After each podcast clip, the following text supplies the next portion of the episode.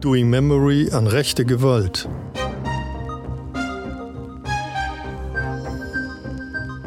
Der Podcast, der spricht, worüber viel zu wenig gesprochen wird. Über die Folgen rechter Gewalt, über Schmerz, über Missachtung. Hier geht es aber auch um Erinnerungskultur, um Protest und Mut, Kunst, Musik und Poesie. Ein Podcast für eine Gesellschaft der vielen. Heute freuen wir uns auf eine weitere Folge unseres Podcasts zu Praktikum der Erinnerung an rechte Gewalt. Heute geht es um das Erinnern an einen Anschlag in Halle an der Saale am 9. Oktober 2019, bei dem ein Attentäter versuchte, 51 Menschen in der dortigen Synagoge zu töten. Während dies glücklicherweise scheiterte, griff der Täter auf der Flucht mehrere Menschen an und tötete zwei von ihnen. Jana Lange wurde auf offener Straße ermordet. Kevin Schwarze wurde im Kiezdüner getötet. Wir, das sind Tanja Thomas, sie forscht und lehrt aus feministischer Perspektive in vielfältiger Hinsicht zu Medien und sozialer Ungleichheit. Und die Stimme, die Sie zuletzt gehört haben, gehört zu Fabian Filschuh. Er forscht und lehrt zu Rechtsextremismus und Neonazismus an der Hochschule Düsseldorf. Wir dürfen heute zu Gast sein im Teekiez, so heißt der ehemalige Kiezdöner heute. Unsere Gesprächspartner sind äh, Ismet Tekin, der das Café zusammen mit seinem Bruder Rifat betreibt, und Jelle und Nele von der Initiative. Ismet, du bist Überlebender des Attentats vom 9. Oktober 2019. Du bist auch als Nebenkläger im Strafverfahren aufgetreten und hast immer wieder deine Kraft eingesetzt, um die Perspektive der Opfer hörbar zu machen. Danke, dass du dir heute die Zeit nimmst für dieses Gespräch. Danke auch, dass ihr heute da seid.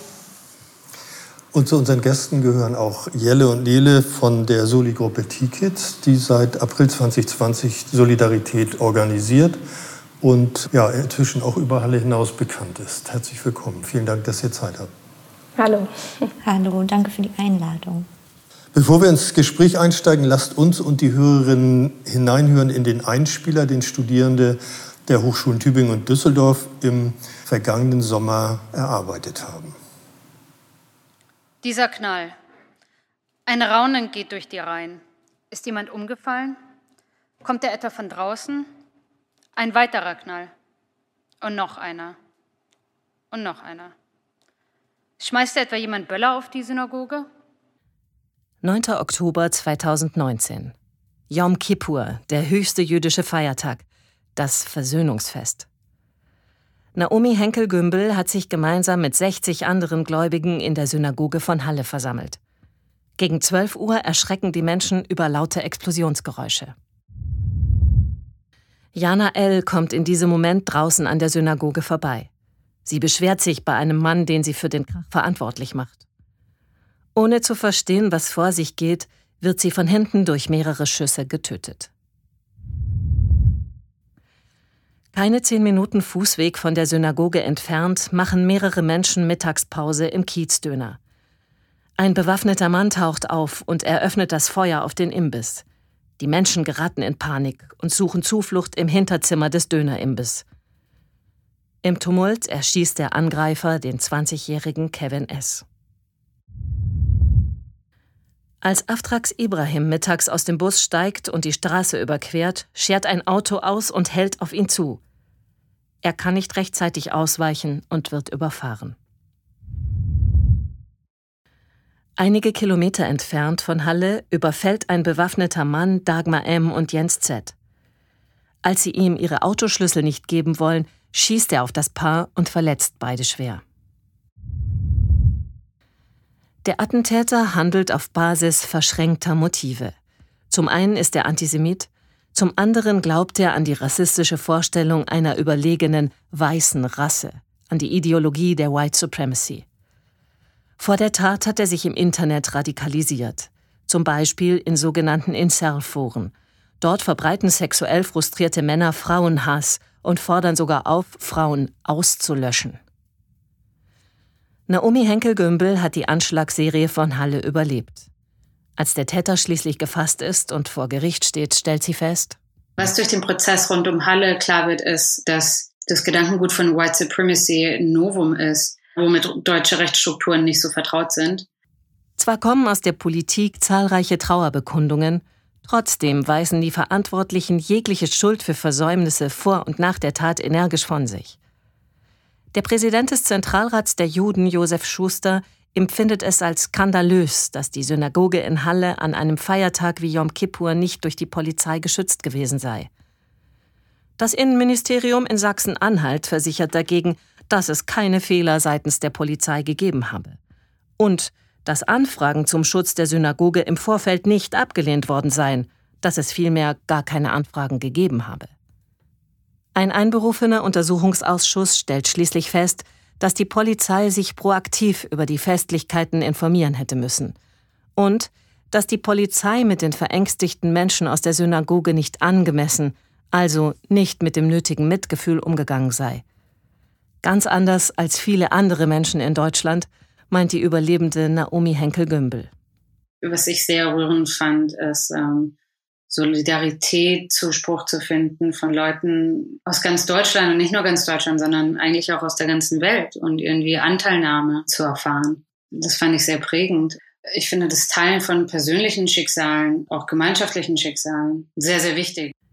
Die Beweggründe von Betroffenen zu erinnern, reichen von Wut über Verantwortung bis hin zur Bewältigung. Im Fall des rechten Terroranschlags von Halle wird dieses Erinnern durch eine Praxis der Solidarität aller Betroffenen getragen. Die Solidarität geht sogar auch über Halle hinaus und zeigt sich in der gegenseitigen Unterstützung mit der Gedenkinitiative 19. Februar aus Hanau. Aus dieser Gemeinschaft wuchs für Überlebende wie Naomi Henkel-Gümbel die Kraft, sich zu äußern und sich ihrer Opferrolle, in die sie der Täter hineingezwungen hat, zu widersetzen. Wir haben uns dem nicht gebeugt. Wir sind nicht in die Unsichtbarkeit gegangen. Wir, wir sind die radikale Vielfalt an sich.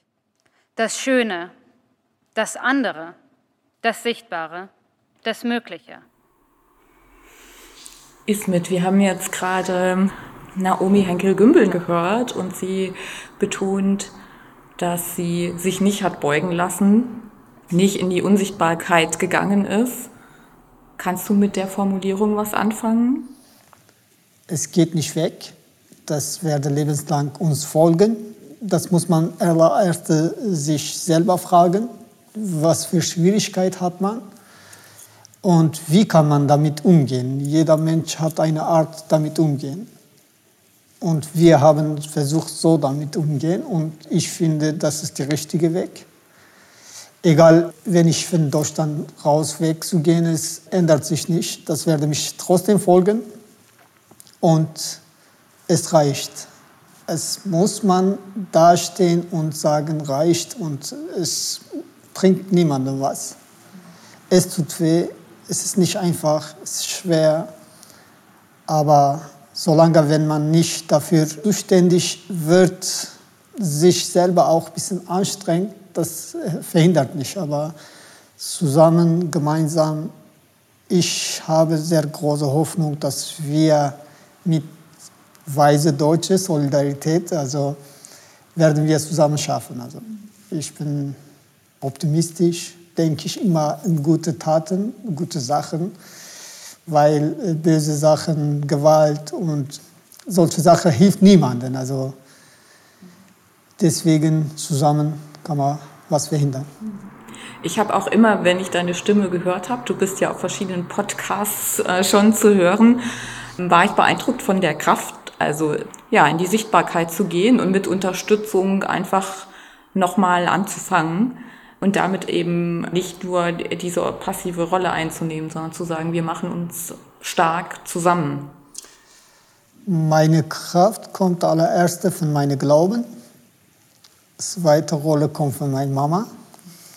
Dritte Rolle kommt mit den restlichen Familiengehörigen und vierte Rolle durch die Soli-Gruppe. Also die Kraft habe ich bekommen. Und jeder Mensch hat seine menschliche Pflicht zu tun in dieser Welt.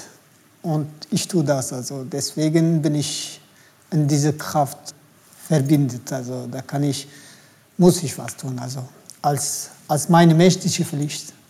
Was, ich kann nur das. Dann später kann ich nicht sagen, warum habe ich nicht versucht. Ich habe versucht.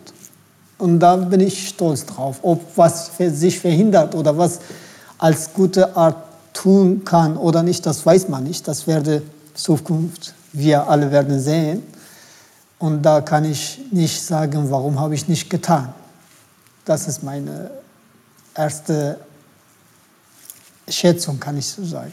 Lässt sich denn sagen, dass diesen Kiezdöner neu zu machen als T-Kiez auch ein Teil ist, sich nicht unterkriegen zu lassen und zu sagen, ich bleibe hier, ich bin Teil dieser Gesellschaft? Genau, das ist auch ein Grund davon, weil nach den Anschlages finanziell haben wir sehr Schwierigkeiten und äh, deswegen die Sule-Gruppe, ich habe ein Interview gegeben bei Spiegel, die haben schon gelesen und mitgekriegt, dass uns schwer äh, geht und nicht gut, dann wir haben uns getroffen, April 2020. Und dann haben wir zusammen Sachen gemacht, Essenaktion, sowas. Und trotzdem hat nicht hingehauen, hin und her. Und viele unserer Gäste haben sich nicht getraut, wieder reinzukommen durch die alten Belege und war hier eine große Gedenkwand war. Dann haben wir überlegt, was Neues zu beginnen, auch mit neuen Schritten und ein neues Konzept, die gar nicht hier gibt, ist in Halle, ist ein türkisches Frühstück, gibt es nicht. Dann haben wir gesagt, das ist eine Gelegenheit, zu unseren Gästen zu, was Neues zu geben und auch nicht aufgeben. Also damit, dass wir diesen Ort behalten können. Also es ist nicht einfach, immer noch nicht einfach, aber aufzugeben, das wollen wir nicht. Deswegen wir machen uns so viel Druck. Und äh, seit 2019, 9. Oktober, wir sind immer noch in Schwierigkeit, immer noch schwer, ist nicht einfach, aber schaffen wir. Also wir müssen dafür ein bisschen noch kämpfen. Also das dauert noch, aber kriegen wir schon. Du hast in einem anderen Podcast gesagt, eine gute Form der Solidarität wäre, das Café zu besuchen. Auf jeden Fall, weil ohne unsere Gäste kann man nicht das hier leisten, weil jede, wie jeder Laden hat Fixkosten, hat, äh, dass man reinbringen kann, damit das der Laden bleiben kann und auch, dass wir damit zu leben kann. Und dafür brauchen wir genug Besucher, dass wir auch außerdem was anderes zu machen, was wir uns vorstellen. Also zum Beispiel Sachen, die weiter zum rechte Gewalt zu verhindern, Sache habe ich im Kopf, aber momentan ist äh, viele legen als finanzielle hin, kann ich nicht. Grund dessen Besucher Solidarität brauchen wir immer und dass diese Laden ist für uns alle wichtig für Solidarität, für Mensch, Menschlichkeit, für menschliche Pflicht, für äh, Deutschland, für ein Demokratland ist wichtig, sowas zu haben und das entwickeln und schöne Sachen daraus bringen. Ich gucke hier gerade auf die Bilder, die hier äh, hängen und aufgestellt sind. Und da tragen viele der Abgebildeten dieses T-Shirt, T-Kids. War das Teil eurer Eröffnung oder ist das Teil der Solidaritätsarbeit? Das ist eine T-Shirt-Aktion, haben wir gemacht, äh, damit wir diese Laden, also die Umbaukosten ein bisschen verdecken kann. Und das war unsere Überlegung, T-Shirt äh, machen und zu, als Gegenspende zu geben. Eine Art, dass wir weiter umbauen, weil wir hatten nicht von, außer Solidarität die Zivilgesellschaft keine Hilfe bekommen, keine Unterstützung bekommen von Stadt, Land, Regierung und das war schwer umzubauen. Also wieder die, unsere Soli-Gruppe, die haben so viele krasse Sachen gemacht, die machen immer noch, dass wir das geschafft haben, zusammen äh, verhindert. Also, und äh, die nette Leute, die haben das beworben sozusagen. Es gibt noch genug Menschen, aber keinen Platz. Das werden sich tauschen wieder. Aber gibt es noch weitere T-Shirts? Kann man die noch kaufen? Es gibt noch welche in XXXL. okay. Aber vielleicht gibt es auch irgendwie daraus wieder ein neues Produkt. Das war letztens die Idee, die wir hatten, ne? in einem ja. Plenum, ob wir da noch mal was anderes draus machen. Gerne erzählt doch, welche Ideen ihr noch habt. Vielleicht fangen wir aber damit an, wie seid ihr eigentlich zusammengekommen mit Ismet und Rifat? Ja, es ist eine gute Frage, wie das irgendwie alles den Anfang genommen hat, weil jetzt sitzen wir hier in diesem Café und es ist alles so ganz anders als ganz am Anfang, als wir uns kennengelernt haben. Und es gab seit dem Anschlag eine Person, die Ismet sehr viel begleitet hat. Und irgendwann war klar, dass das nicht mehr alleine oder von so sehr wenigen Personen gestemmt werden kann und dass einfach viel mehr benötigt wird und dass es vor allem eine Sichtbarkeit braucht von der Situation, weil der Anschlag ist passiert und für die Betroffenen bleibt dieser Anschlag ein Leben lang. Und für die Menschen in Halle ist der Anschlag sehr schnell wieder weggegangen. Und es gab, ja, wie Ismet auch gerade schon gesagt hat, einen Artikel auf Spiegel. Und wir haben diesen Artikel gelesen und es gab vereinzelt Menschen, die schon in anderen Projekten vernetzt waren. Und wir kannten uns alle ein bisschen und haben uns dann zusammen bei einer Person im Garten getroffen. Und Ismet hat erzählt, wie es ihm und Riffat geht. Und es war sehr schnell klar, dass wir schnell was bewegen wollen und schnell helfen möchten. Aber auch nicht einfach nur reingehen und helfen, sondern auch wirklich schauen, was braucht ihr gerade und was hilft euch gerade tatsächlich ganz konkret.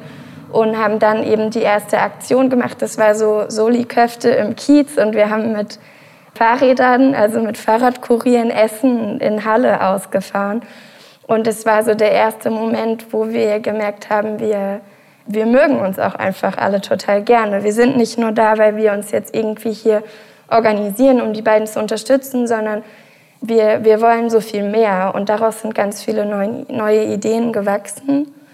Und dann stand ja relativ schnell dieser Prozess vor dem Gericht in Naumburg, ähm, der ja dann in Magdeburg stattgefunden hat. Der stand dann vor der Tür und wir waren ein bisschen überrumpelt, weil plötzlich äh, war der erste Prozesstag und wir haben überlegt, ne, was, was braucht ihr eigentlich, Ismet und auch Riffat, um, um dorthin fahren zu können und um als Nebenkläger dort zu sein und was braucht es auch an einem politischen Rahmen dafür. Und wir sind als Gruppe gemeinsam dorthin gefahren. Also Ismet war an jedem dieser Prozesstage und an jedem dieser Prozesstage wurde er von Menschen von uns begleitet. Und ich, ich würde so rückblickend sagen, dass das ein Moment war, in dem wir sehr zusammengewachsen sind, weil wir sind dorthin gefahren und immer war es ein bisschen aufregend und immer war irgendwie waren wir ganz angespannt. Und am Ende sind wir nach Hause gefahren, die Strecke zwischen Magdeburg und Halle und haben ganz viel geredet und uns noch mal viel mehr kennengelernt. Und dann kam ja eigentlich auch schon relativ schnell der Umbau. Wie wichtig war das für dich? Ich meine, du hast auch darum gekämpft, überhaupt als Nebenkläger mit auftreten zu können, soweit ich weiß, und hast in dieser Phase dann diese Unterstützung bekommen. Wie wichtig war das für dich? Allererstes bin ich nicht äh, anerkannt als Nebenkläger und das war sowieso mir zu viel war. Wir haben wieder Spruch gemacht und dann später zugelassen. Das war für mich ich, hab, verstehe ich immer noch nicht, wie kann man solche Gedanken kommen als Juristen? Wie kann man sowas denken? Und das war, hat mich sehr kaputt gemacht. Und das war für mich deswegen sehr wichtig, dieser Gerichtsprozess alle teilzunehmen. Ich wollte alle Meinungen hören, alle Gedanken lesen in meiner Art, alle Meinungen, die in welcher Art sich bewegt und die Gerichtssaal, wie die sich benehmen, also allgemein, also mit den Nebenklägern, mit den Besuchern, auch Anwälten, Anwältinnen, auch äh, Vorsitzende. Das war für mich sehr wichtig und deswegen habe ich alle teilgenommen. Und mit unserer Soli-Gruppe zu fahren, das war für mich auch wieder Kraft, weil jeder Prozesstag verschiedene Menschen haben mit mir mitgefahren und das war auch sehr schön, auch wieder mich motiviert, diese, den Tag dort zu sein, weil immer mit verschiedenen Menschen, wir haben Hin- und Rückfahrt uns unterhalten über den letzte Woche Gerichtstag geredet, bis äh, Gericht gefahren und dann wieder geredet, was heute geschehen ist. Immer in unserer Art, unsere Meinung erteilt zwischen uns. Und deswegen, ist das ist sehr große Kraft für mich war, das zu machen und danke ich alle nochmal. Ich habe auch gesehen, vielleicht könnt ihr das nochmal auch erzählen. Es gab ja auch Zusammenarbeit mit Radio Korax, glaube ich. Die haben dich auch interviewt und ich weiß nicht, ob es da auch Kontakte gab untereinander mit Radio Korax und anderen vielleicht Projekten, die Unterstützungsarbeit gemacht haben. Genau, Halle ist ja relativ klein und alle sind aber irgendwie so miteinander vernetzt. Und natürlich gab es äh, Menschen, die Menschen von Radio Korax kannten. Und das war ja die schöne Botschaft damals, dass Radio Korax die Möglichkeit hat, den Prozess zu besuchen. Und für mich persönlich war Radio Korax da eine Stimme, die durch den Podcast, den sie gemacht haben, sehr präsent war und die versucht haben, die Stimmen der Betroffenen einzufangen weil das ja seit dem Anschlag immer ein grundlegendes Problem ist, dass die Betroffenen sehr wenig Gehör bekommen und sich selbst organisieren müssen, um eben ja eine Öffentlichkeit auch zu haben. Und der Täter in den anderen Medien sehr im Fokus stand, worüber wir, also das war auch Teil unserer Arbeit zu dem Zeitpunkt, dass wir Medien kritisiert haben und MedienvertreterInnen ganz gezielt auch angesprochen haben und auch beim Prozess angesprochen haben, und gesagt haben, eure Berichterstattung, es gab den Wunsch von den NebenklägerInnen, die einen, einen offenen Brief geschrieben haben, in dem sie sagen, wie sie sich die Berichterstattung wünschen, beispielsweise, dass der Name des Täters nicht genannt wird. Und das steht auch nur diesen Menschen zu, das so zu bestimmen und so zu sagen, wie es ihnen gut tut, weil dieser Prozess eben so anstrengend ist. Und ja, da gab es Auseinandersetzungen, da gab es viel Unverständnis. Und die Vernetzung sonst in Halle gibt es mit der Synagoge, also mit der jüdischen Gemeinde. Da gibt es Vernetzungen und sonst. Gab es auch Menschen, die spontan, vielleicht vorher noch nie aktiv in irgendwelchen Gruppen waren, die gesagt haben, ich möchte ja eigentlich mitmachen? Hat das so eine Strahlkraft entwickelt? Würdet ihr das sagen? Ich kann da vielleicht auch einfach so ein bisschen von mir selber erzählen. Also ich habe tatsächlich vorher gar nicht in Halle gewohnt, also auch zur Zeit des Anschlages gar nicht. Und Genau, habe aber sehr lange, also trotzdem in einer anderen Stadt in Ostdeutschland gewohnt und hatte dann so ein bisschen auch nach diesem Anschlag, aber es war ja vor allen Dingen irgendwie auch eine Anschlagsserie. Also wenn ich an 2019, 2020 denke, dann denke ich irgendwie an Christchurch, dann denke ich an den Mord an Walter Lübcke, dann denke ich an Halle, dann frage ich mich, was ist in Thüringen passiert mit der Wahl von Kemmerich dann 2020 und natürlich Hanau. Und ich habe mich dann selber so ein bisschen gefragt, was, also in welchen Strukturen bin ich eigentlich politisch organisiert und wie wird da auch vor allen Dingen das Zuhören im Bezug auf Betroffene und ihre Forderungen unsichtbar gemacht. Also wie sieht da vor allen Dingen ein antifaschistischer Kampf aus, aber wie ist der nicht danach ausgerichtet, was halt Betroffene auch fordern. Und es war beispielsweise für mich ein Schritt irgendwie auch zu sagen, ich gehe raus aus diesen Strukturen und organisiere mich halt anders. Und würde sagen, das war eine Strahlkraft. Und was wir ja während des Umbaus beispielsweise gemerkt haben, ist, dass plötzlich eine Öffentlichkeit auch noch mal in einer anderen Form gab, weil in Halle die Menschen mitbekommen haben, hier passiert was. Und wir uns ja über verschiedene soziale Medien an Menschen gewandt haben und dadurch sehr viel Solidarität auch dem Laden entgegengebracht wurde, weil viele Menschen, die gar nicht politisch organisiert sein wollen, möglicherweise auch kamen hierher und haben hier ihre Zeit verbracht und hier ganz viel gearbeitet. Und das fand ich nochmal so einen großen Wandel auch darin, von Solidarität auch zu erfahren und zu geben hier. Und vielleicht als Ergänzung auch, vor allen Dingen, wenn ich jetzt so an den Umbau denke, ja vor allen Dingen auch darum ging, dass sich Leute auf ganz unterschiedlichen Ebenen ja auch irgendwie einbringen konnten. Ne? Also Leute haben irgendwie Essen gekocht, andere Leute wussten, wie man Terrassen baut, andere Leute wiederum waren gut einfach auch nur im Zuhören und wenn irgendwie vieles auch mal überfordernd gewirkt hat. Und das war irgendwie eine sehr ja, diverse Art der Organisierung auch. Allerwichtigste dafür ist, wir, wir sind keine Initiative oder keine Vereine, das ist also wir haben gemacht, ohne was hinter einem Objekt stehen. Also nicht politisch, nicht vereinlich, das alles ehrenamtlich, alles verschiedene Menschen und das ist die wichtigste. Also stand hinter uns keine Behörden, keine Verein und das ist die allerwichtigste. Wir haben ein Projekt, ein Gebäude, also Laden, komplett umgeändert in alles ehrenamtlich. Und das ist das Wichtigste. Das ist zum Beispiel, es gibt Fördertöpfe oder äh, Stellen, die geben Menschen und das sowas, solche Sachen zu tun. Wir haben alleine von uns selber geschafft, ohne andere Unterstützung von weiteren Wegen. Das für mich muss man betonen, weil das ist was Besonderes. Also deutschlandweit ist was Besonderes, was wir gemacht haben. Also viele vielleicht sehen das nicht, aber das ist, es ist Hammer geworden. Und mit solchen netten, guten Menschen, das man kann sich gar nicht vorstellen.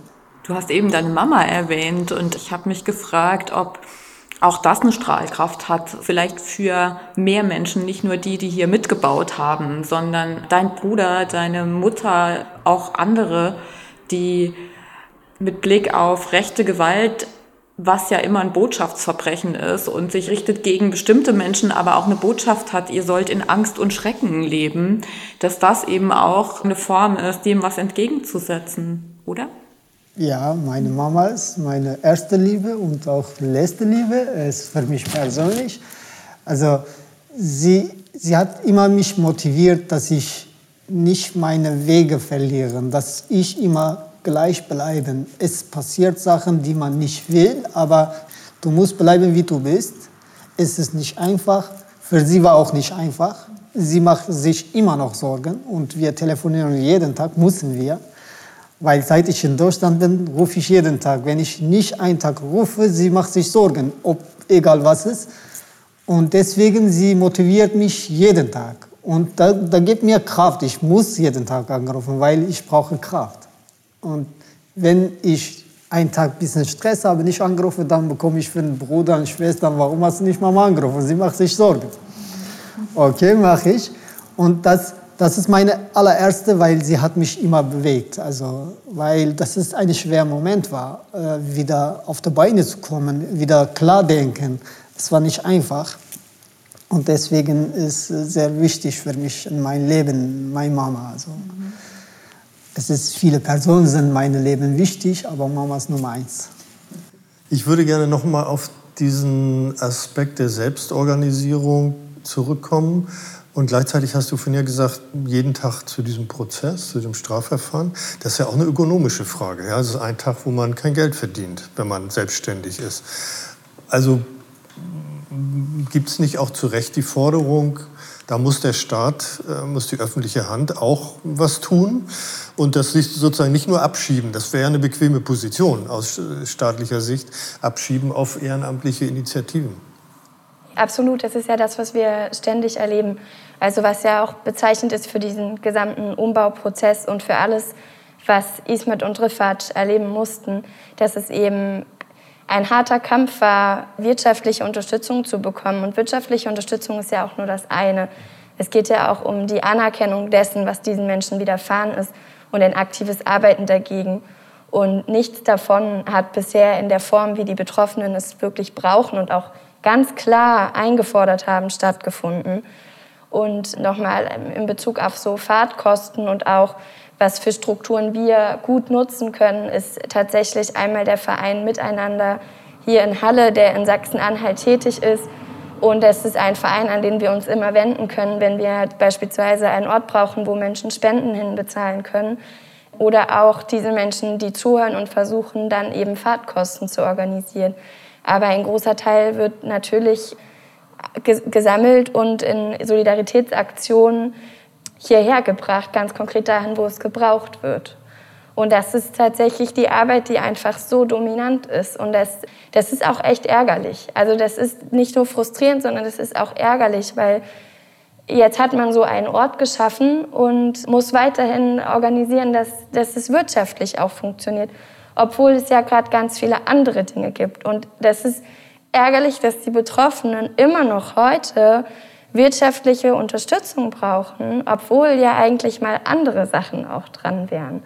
Und es genau, wird an so etwas genau deutlich.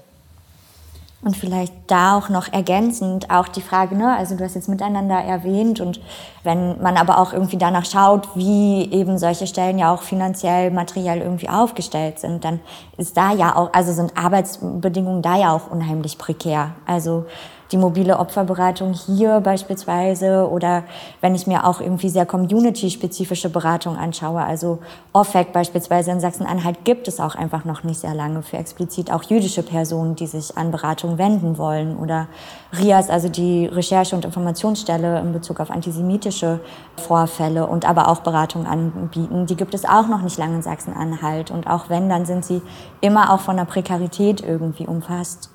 Und das genau ist dann wiederum auch noch ein Schritt, ne, mit dem irgendwie auch zu tun ist. Aber jetzt vielleicht das, das Ökonomische ist anderes, als ja die, das Stichwort Anerkennung fiel. Wie verhält sich denn sozusagen die politische Stadtgesellschaft, wenn ich mal so ein bisschen abstrakten Begriffe nehme? Oberbürgermeister oder Oberbürgermeisterin, ich weiß nicht, wie das hier in Halle ist. Wie verhalten Sie sich da irgendwie zu oder ja, ist vielleicht der politische Druck nicht groß genug? Das ist häufig eine Frage von politischem Druck. Das, das ist eine Frage, die wir uns fast jeden Tag selber fragen. Was machen die unsere Politiker und Politikerinnen in Deutschland bei solchen Sachen? Also nichts. Also über zwei Jahre ist, fast zweieinhalb Jahre, ist nichts gemacht. Und den Anschlag, allererster Tag, auch die Besucher von Politikern, die haben uns gar nicht geachtet. Ob wir auch betroffen von diesem Anschlag sind, die haben gar nicht nach uns gefragt. Es gab Beschwerden, sowas und hin und her. Danach, die haben sich an uns gewandt. Das, das finde ich nicht schön. Und drei Tage danach, wir haben uns getroffen und die haben uns versprochen, dass die bei uns sind und deswegen habe ich diese Laden ja gesagt, weil ich vor diesem Laden habe ich zwei Laden gehabt. Ich weiß, wie schwer man selbstständig ist. Ich wollte nicht, ich wollte nur als Arbeiter bleiben und meinen Job machen, also arbeiten. Aber wenn man von, von Politiker und Politikerinnen bekommt, weil die sind wichtige Menschen in jedem Land als Politiker und die können viele Sachen machen und verhindern, wir sind bei euch mit aller Gelegenheit. Wenn ich diese Wort höre, dann vertraue ich mich dran. Dann habe ich mich dran vertraut. Okay, es ist schwer, es wird schwer, es ist nicht leicht. Aber zusammen, wir schaffen das. Mein Bruder hat sofort gesagt, nein. Ich habe gesagt, ich mache. Du musst nicht, aber er ist auch mitgeblieben. Und das, das macht mich mehr fertig. Und ein Jahr lang war fast nichts. Und danach, nach unserer, wieder mit äh, Soli-Gruppe, Anstrengung kurz vor Jahrestag, wir haben mit Herrn Wiegand uns getroffen. Es gab ein paar falsche Informationen, die ihm gesagt oder wie auch wird, bevor, also 1.3.20 mit Frau Ant für den mobile Opferbratabend. Äh, wir haben einen Termin bei OB gehabt und das war der schrecklichste Termin. Herr Wiegand ist nicht geschehen, weil eigentlich wir hatten Termin. Also, aber kurz davor leider kann er nicht dazukommen und zwei Mitarbeiter von OB waren da, die waren unnett, unmenschlich. Das war also als OB-Arbeiter muss man anders mit Menschen umgehen. Und kamen wir raus, Herr Wiegand stand im Floh und das hat mich fertig gemacht. Also konnte reinkommen, hello, tut mir leid, ich habe nicht geschafft. Und das war was Notwendiges dazugekommen. Meine Kollegen sind da, werden euch helfen, das hätte mir gereicht. Aber die Mitarbeiter von OB, was die erzählt haben, die, die sind immer noch in meinem Herz. Die, die machen mich immer noch fertig, wenn der Schlag vor, dass ich Hartz IV beantrage. Wie kann man als OB-Bearbeiter sowas zu Menschen sagen? Wie? Und kurz vor Jahrestag, wir haben mit Herrn Wiegand uns wirklich wieder getroffen und gab es, bevor wir uns treffen, kleine Diskussion. und haben wir schon das bekommen. Ich habe meine Meinung gesagt, Herr Wiegand, er hat schon verstanden und hat akzeptiert, hat gesagt, starten wir neu. Dann habe ich gesagt, okay, dann starten wir neu. Haben wir neu gestartet. Und was ist dabei rausgekommen? Eigentlich ja, er wollte was tun, hat sich auch so vorgestellt und war auch so und ein paar Monate später suspendiert.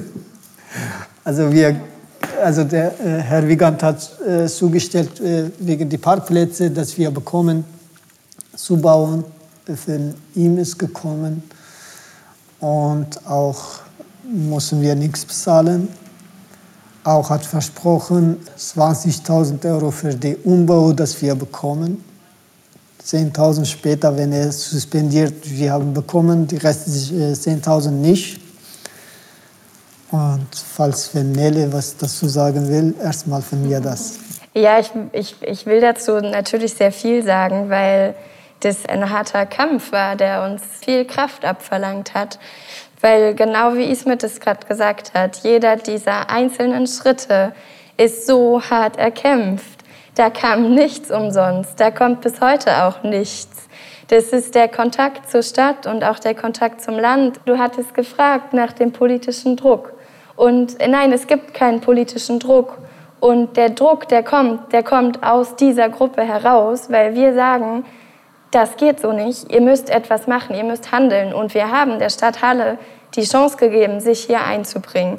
Wir haben die Stadt Halle über jeden einzelnen Schritt hier informiert. Wir haben komplett transparent gemacht, was hier passiert.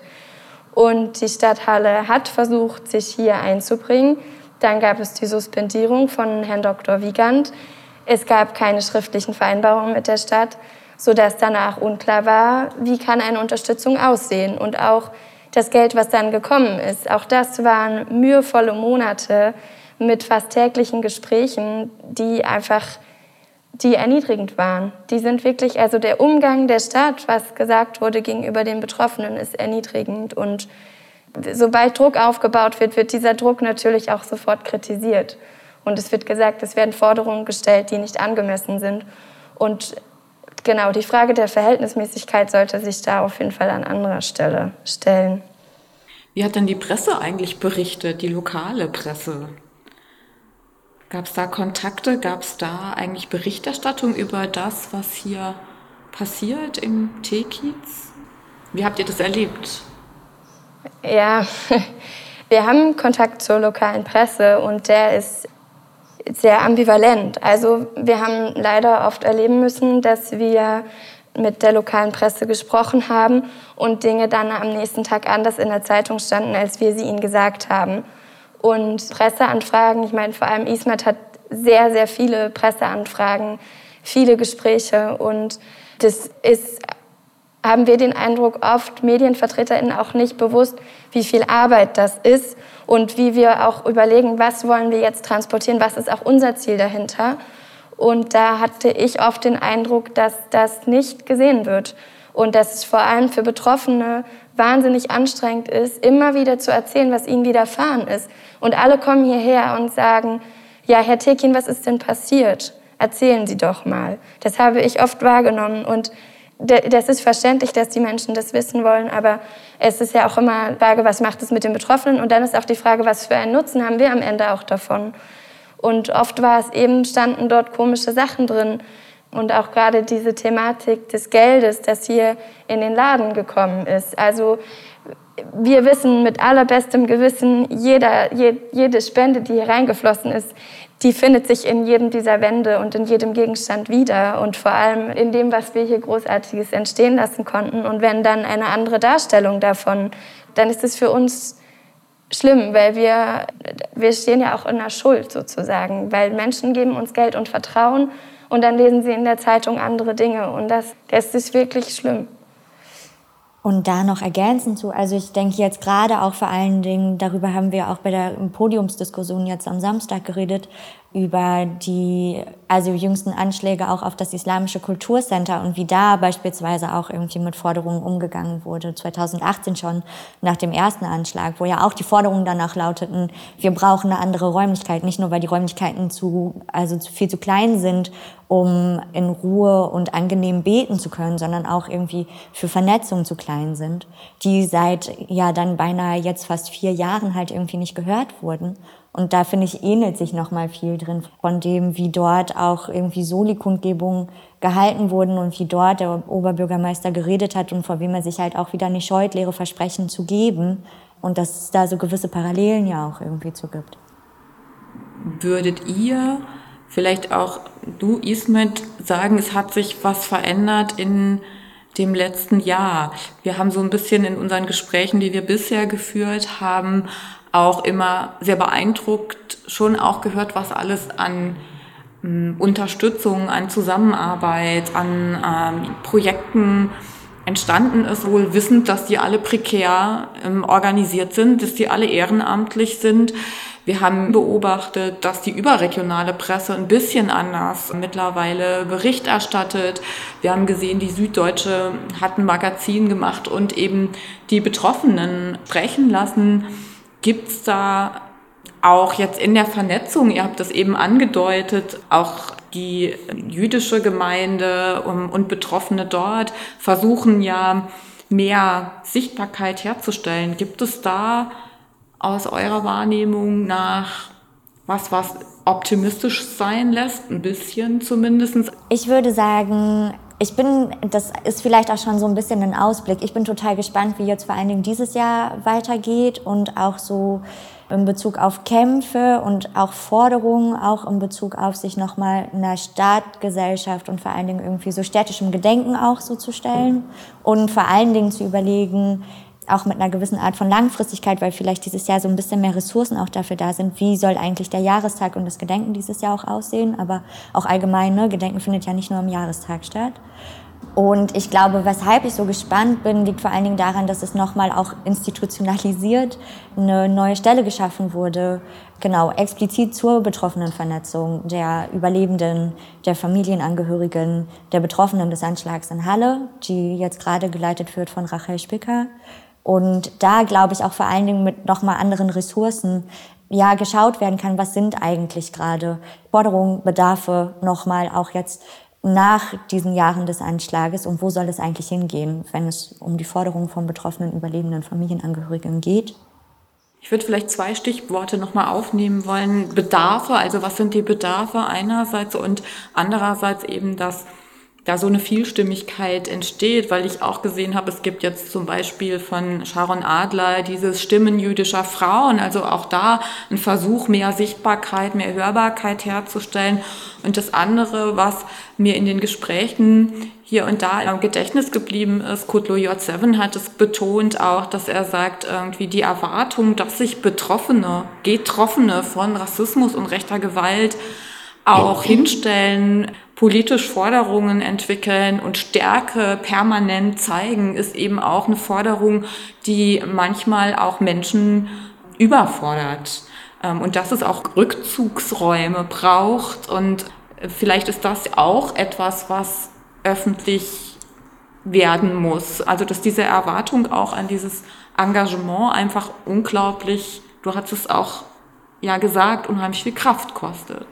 Ja, genau. Also, weil egal welche Schritte mit den Behörden und äh, Politiker, Politikerinnen mussten wir immer einen Kampf da, dazu setzen, mussten wir immer permanent fragen und antragen und hin und her. Da hat immer lange gedauert und die Papierkram oder hat keiner geachtet.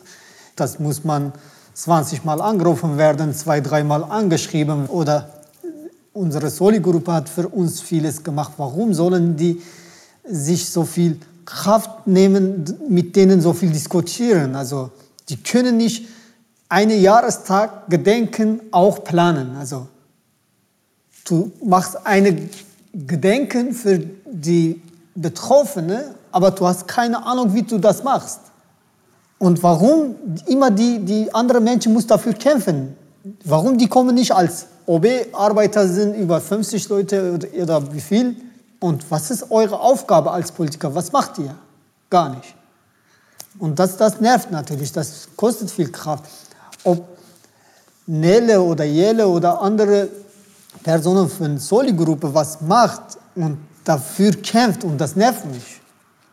Und das, das die, die Menschen schwer macht, das, das bringt mich um. Also ich, ich würde ausrasten. Also da muss diejenigen, die werden für uns was gefragt oder für uns würde ein Anruf gemacht, also telefonisch äh, gefragt und das, das, das wird gewünscht und hin und her. Und die, die haben monatelang über eine kleine Details äh, kämpft und das ist nicht nötig. Das, das, das passt nicht.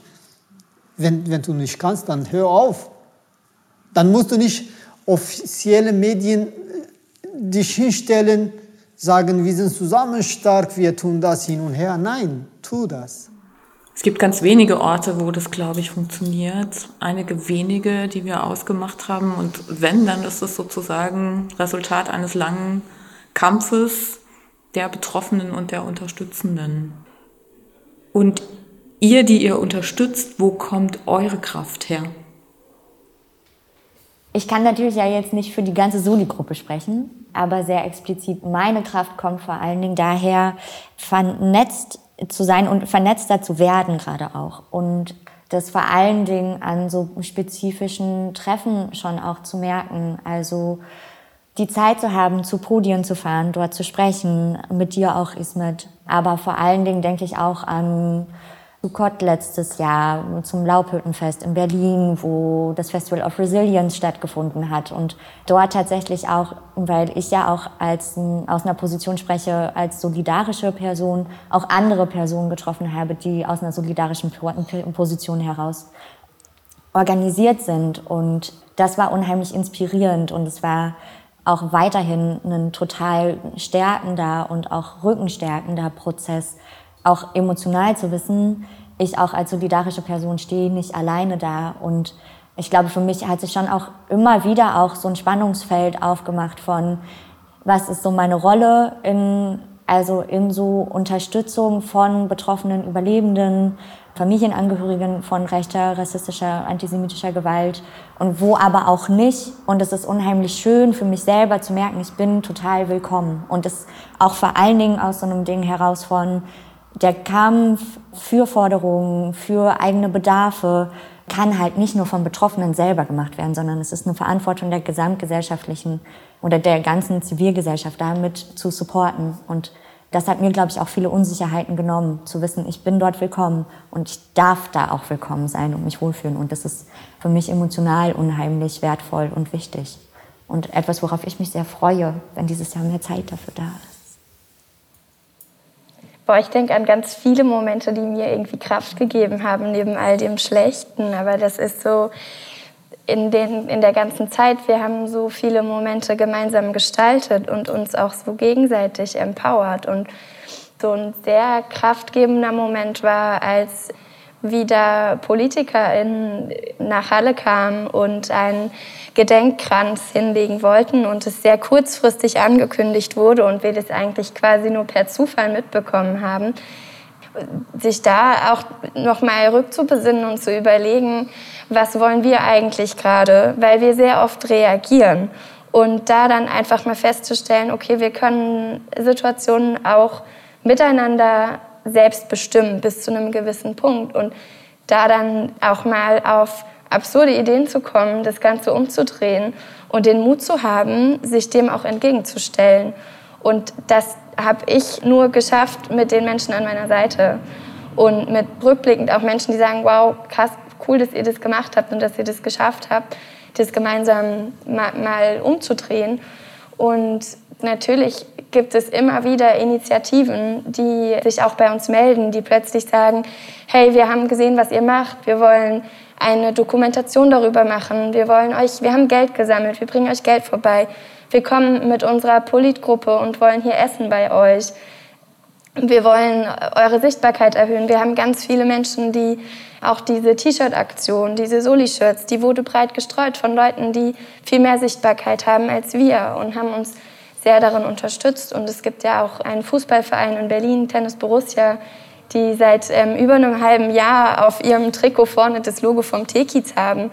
Und es sind sehr schöne, sehr kraftgebende Momente. Und die, die sind das, was ja dann auch vor allem zählt. Wenn ihr jetzt ein bisschen in die Zukunft guckt, also ich habe verstanden, wir sitzen hier in dem schönen Teekiez und so weiter. Also sozusagen dieses Projekt ist ein Stück weit abgeschlossen, so nehme ich das im Moment wahr, jedenfalls den Umbau.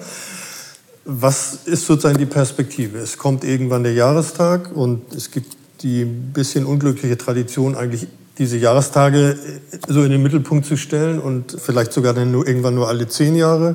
Also da geht ja viel auch, wird so routinisiert und äh, der kritische Stachel geht vielleicht so ein bisschen verloren, die Gefahr ist vielleicht da.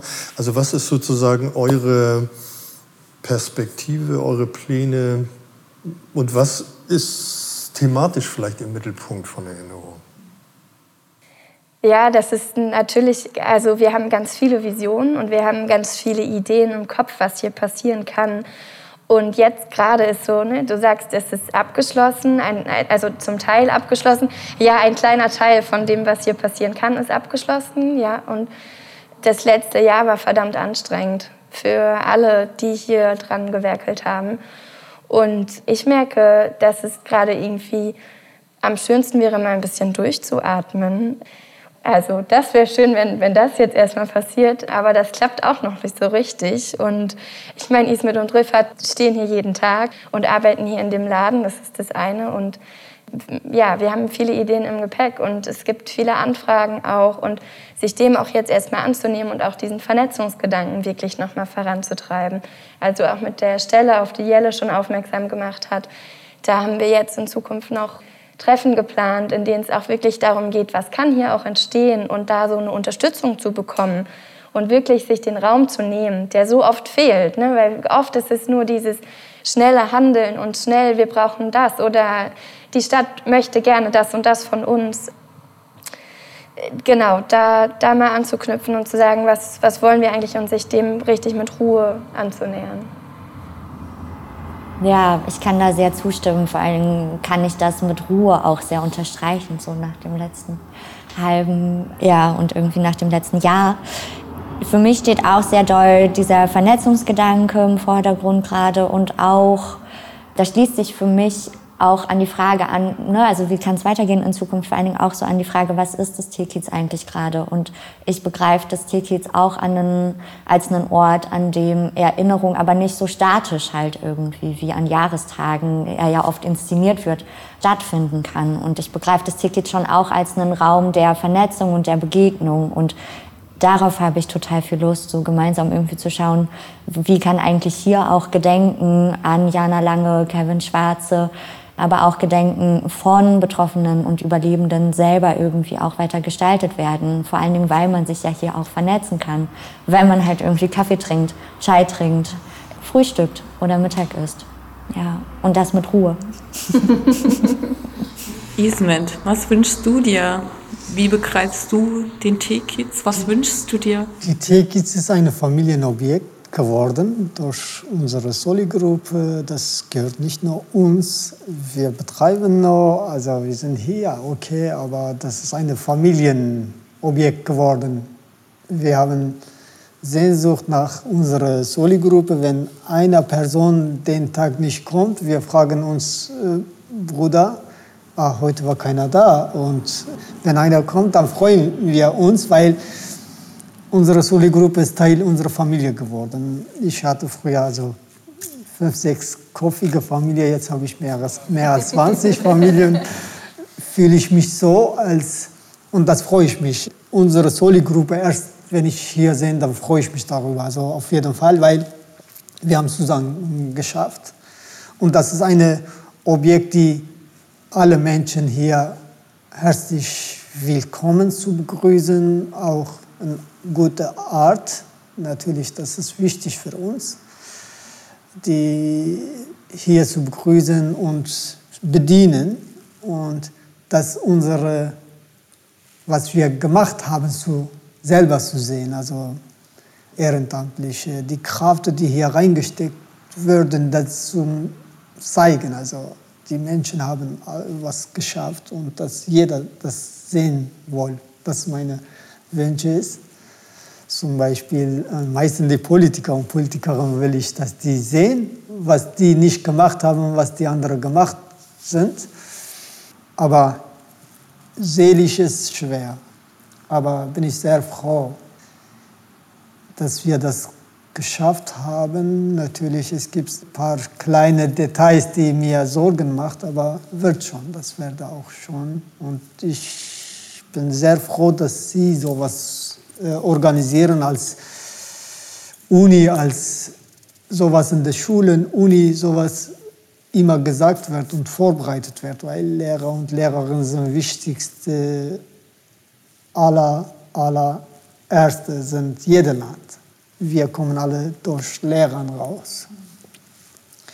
Und sowas in, in Schulen zu zeigen, sagen, ist sehr wichtig. Und die Schüler und Schülerinnen, die, die müssen mitbekommen, was los ist draußen ist, die viele nicht sehen. Viele sehen einfach nicht.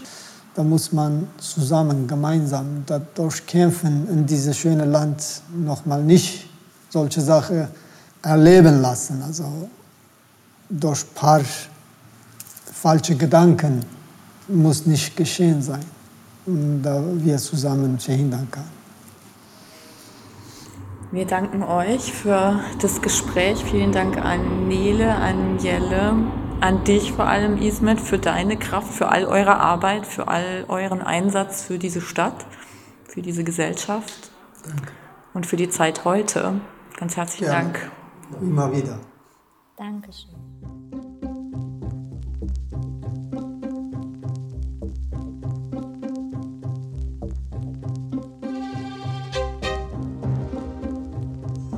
Dieser Podcast entstand im Rahmen von Doing Memory, einem Forschungsprojekt zur Erinnerung an rechte Gewalt. Redaktion Tanja Thomas, Fabian Virchow und Tobias Fernholz. Co-Konzeption und Produktion Grasshopper Kreativ. Moderation Tanja Thomas und Fabian Virchow. Begleitmusik Martin Pfeilsticker und Pia Fruth. Die Ereignisrückblicke und Shownotes haben Masterstudierende der Eberhard Karls Universität Tübingen und der Hochschule Düsseldorf produziert. In dieser Folge waren daran beteiligt Hanna Moormann, Jonas Drews, Julia Tissen, Luisa Baumann, Matthias Seng und Oliver Speling. O-Tongeberin Naomi Henkel-Gümbel. Sprecherin Pia Fruth.